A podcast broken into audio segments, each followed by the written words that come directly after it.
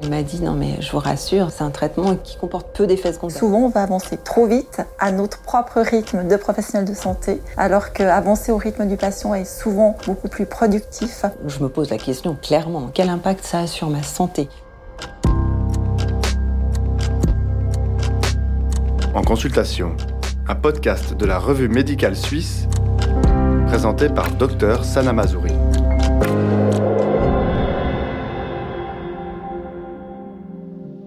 Les blessures liées à la course à pied se traduisent par des douleurs musculo-squelettiques des membres inférieurs, entraînant une diminution, voire un arrêt de la course pendant au moins 7 jours, et amènent le sportif à consulter. David est un cadre de 44 ans, père de famille, passionné de course à pied. C'est pour lui un moyen d'évacuer le stress du quotidien. Il pratique la course à pied depuis de nombreuses années. Il a débuté avec des courses de 5 à 10 km avant de se lancer dans des trails il se prépare à une course avec un important dénivelé lorsqu'il se blesse. J'étais en train de me préparer pour une course à pied dans le Jura précisément de 25 km, euh, environ 1100 de dénivelé. Donc j'ai commencé à m'entraîner environ six mois avant la course. Je suivais un programme que j'avais trouvé sur euh, une application Training Peaks.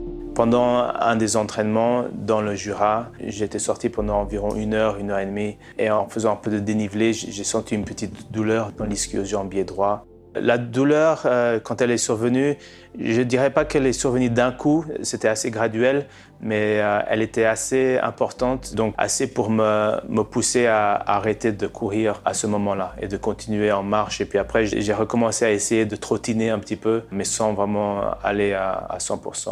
Et j'ai pris un peu de repos pour voir si, ça allait partir. La douleur ne, ne s'est pas euh, diminuée. Donc, euh, je, suis venu vous voir, mon, médecin, pour en parler. David a d'abord envisagé le repos sportif, mais cela n'a pas suffi à le soulager. Dès la reprise de la course, les douleurs réapparaissent. Dans la majorité des cas, ces blessures sont liées à la surcharge. La surface de la course et le dénivelé jouent un rôle sur l'incidence qui est plus élevée en trail running que sur une route. Dr Philippe Scholl, médecin spécialiste dans le service de chirurgie orthopédique et traumatologie de l'appareil moteur des hôpitaux universitaires de Genève, est notre expert dans cet épisode. Une des raisons pour avoir une douleur ou une pathologie de surcharge, c'est effectivement la mauvaise préparation. Soit on commence avec une intensité trop importante, donc euh, les tout juste arrivent à compenser, mais les tendons, les os ne sont pas préparés pour. Vous avez des fois aussi des déficits de mobilité articulaire. Un patient qui a plus fait du sport pendant une année ou deux ans, qui a un déficit de stretching par exemple, donc musculaire ou articulaire, et il est régulièrement à la limite de sa mobilité, il commence à avoir mal. Pour quand même finir sa course, il commence à tenir son pied différemment, il commence à boitiller, surcharger le côté gauche, il commence à se tenir différemment avec le haut du corps.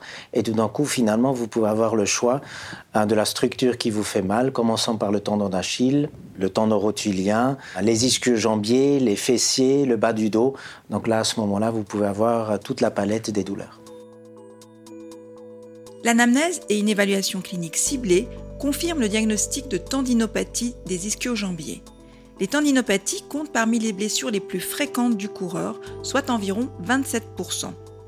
La blessure des ischio-jambiers la plus fréquente, c'est clairement la lésion musculaire ou myotendineuse, myoaponévrotique. Et cette lésion, on la voit plutôt lors d'un mouvement rapide, un sprint, une glissade, le ski nautique, le foot. Je m'imagine qu'il s'agit plutôt d'une tendinopathie. Une tendinopathie, donc c'est-à-dire chez le trail, il y a beaucoup de montées. Lors de la montée, votre haut du corps, il est penché en avant. Pour monter, vous avez aussi les genoux qui sont pliés, donc vous avez constamment plus de tension aussi à cause que le bassin soit tilté en avant, basculé en avant, plus de tension au niveau des ischio-jambiers près de son insertion vers le bassin. Et, donc souvent il s'agit d'une tendinopathie insertionnelle au niveau du bassin. Et là, clairement, oui, il s'agit d'une des blessures fréquemment vues chez, chez, ces sportifs. Donc, un patient qui a cette tendinopathie, bien entendu, une tendinopathie, toujours un abord avec la force, avec la force aussi dans certaines positions lors de la pratique physique, mais souvent ces tendinopathies sont aussi en lien avec une faiblesse qui se trouve au-delà finalement de la douleur. Et notamment, ça peut être l'orientation du bassin, ça peut être la force du tronc qui peut jouer un rôle dans ce contexte chez ce patient. Il faut analyser la, la technique de course à pied il faut analyser la mobilité articulaire à nouveau des chevilles. Il faut voir est-ce qu'il y a un manque de force au niveau du quadriceps, est-ce qu'il y a un manque de force du tronc à maîtriser finalement cette position en avant à stabiliser donc la position avec, avec certains muscles comme le muscle transverse, avec les muscles du bas du dos, avec le grand fessier. Donc souvent c'est le grand fessier et le muscle transverse qui se montrent insuffisants et par la suite la structure qui se montre douloureuse peut être, comme dans ce cas-là, les ischio-jambiers, donc l'insertion de son tendon proximal. Il s'agit en effet d'une pathologie liée la plupart du temps à une sollicitation trop intense ou trop prolongée du tendon. Les fibres tendineuses s'altèrent et se désorganisent et peuvent mettre plusieurs mois à retrouver leur structure d'origine. Le repos sportif, ainsi que l'enseignement d'exercices d'auto-étirement visant à gagner de l'amplitude et remettre en charge le tendon, ont malheureusement été peu bénéfiques. La prise anti-inflammatoire et l'application de glace se sont également avérées peu efficaces. J'ai donc adressé David à une équipe de physiothérapeutes spécialisés dans la prise en charge de ce type de blessure. Le plus important aussi par la suite et pour le suivi, le, le travail majeur se fait en physiothérapie. Donc c'est clair, le médecin peut mettre le doigt dessus, le médecin peut faire des conseils sur le banc de physiothérapie, mais à la fin, ce qu'il vous faut, c'est une équipe, un entourage de physio qui connaît ces pathologies, qui sait les traiter, qui connaît les pathologies du bas du dos, du bassin et des membres inférieurs pour traiter le patient. Donc le patient doit comprendre son diagnostic, on doit lui donner des outils, améliorer sa condition physique à la maison. Il a besoin d'un coach sportif ou d'un physiothérapeute au début, effectivement, pour s'en sortir, éventuellement temporairement certains antidouleurs pour sortir de ce cercle vicieux, mais vraiment à souligner aussi aux patients que ce ne sont pas les antidouleurs qui vont faire guérir la condition pathologique.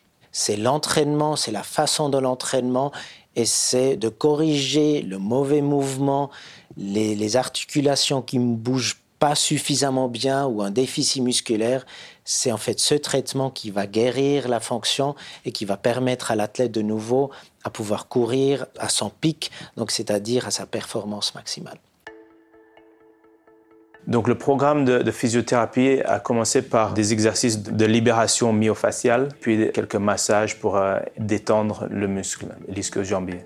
Le physio m'a conseillé de, prendre du repos, d'éviter le, dénivelé. Donc bien sûr, je n'ai pas participé dans, cette course. Le traitement était assez long, la récupération assez longue. J'ai aussi euh, continué à voir le physio. il m'a aussi recommandé de commencer à faire du MTT, c'est le, fitness médical. Donc je faisais deux sessions par euh, semaine, une euh, simplement le, massage et la libération myofaciale et aussi deuxièmement un peu du renforcement en salle, euh, donc le MTT, qui aide avec euh, l'hypertrophie du muscle pour le, redonner un peu plus de force. Donc ces exercices myofaciales, euh, c'est en fait un nom un peu global pour des traitements où vous aimeriez améliorer la biologie, le métabolisme de certains tissus, donc le fonctionnement entre tendons et muscles.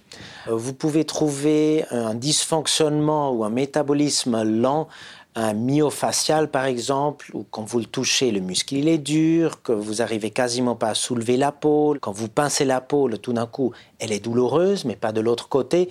Donc ceci peuvent être des signes d'un problème myofacial. Donc l'idée de ce traitement, c'est de ramener de nouveau le métabolisme normal, que le muscle ou cette unité myofaciale arrive bien à travailler dans contracter, mais autant aussi relâcher il y a un traitement manuel donc du, physiothérapeute ou du thérapeute, il y a un traitement actif du patient, un travail métabolique, donc avec un mouvement répétitif sans surcharge. Vous avez toujours aussi une composante alimentaire nutritionnelle, donc l'abord euh, de calories, de type de calories, d'hydrates de, de carbone. Typiquement, on en a trop, qui augmente l'inflammation corporelle et surtout aussi de boire suffisamment. David voit progressivement les effets bénéfiques de sa rééducation, mais après de nombreuses séances de physiothérapie, il n'est toujours pas en mesure de reprendre son activité sportive au même niveau qu'avant sa blessure. Donc si vous avez une tendinopathie, donc la structure microscopique mais aussi macroscopique à l'IRM, qui a déjà fait des changements, ça reste quand même potentiellement une faiblesse qui peut se manifester à nouveau six mois après, une année après. Donc, pour maintenir la bonne condition physique, j'aime bien dire aux patients, certains patients, ils ont besoin de médicaments pour leur hypertension. Et certains patients, ils ont besoin de quelques exercices des fessiers, des abducteurs, des ischios jambiers pour maintenir leur condition physique, pour ne pas avoir un tendon qui recommence à faire mal. Mais finalement des exercices sur une longue durée qui vous permettent à maintenir finalement un fonctionnement du corps suffisant pour faire votre, votre activité physique. Durant sa rééducation, David va d'ailleurs se mettre à la natation pour continuer à se maintenir en bonne forme physique. Il va progressivement développer une nouvelle passion pour le triathlon. En effet, l'évolution favorable de sa blessure va lui permettre la reprise de la course à pied sur des distances plus courtes et des dénivelés moins importants. Sa rééducation lui a appris à mieux gérer ses courses et à éviter la surcharge.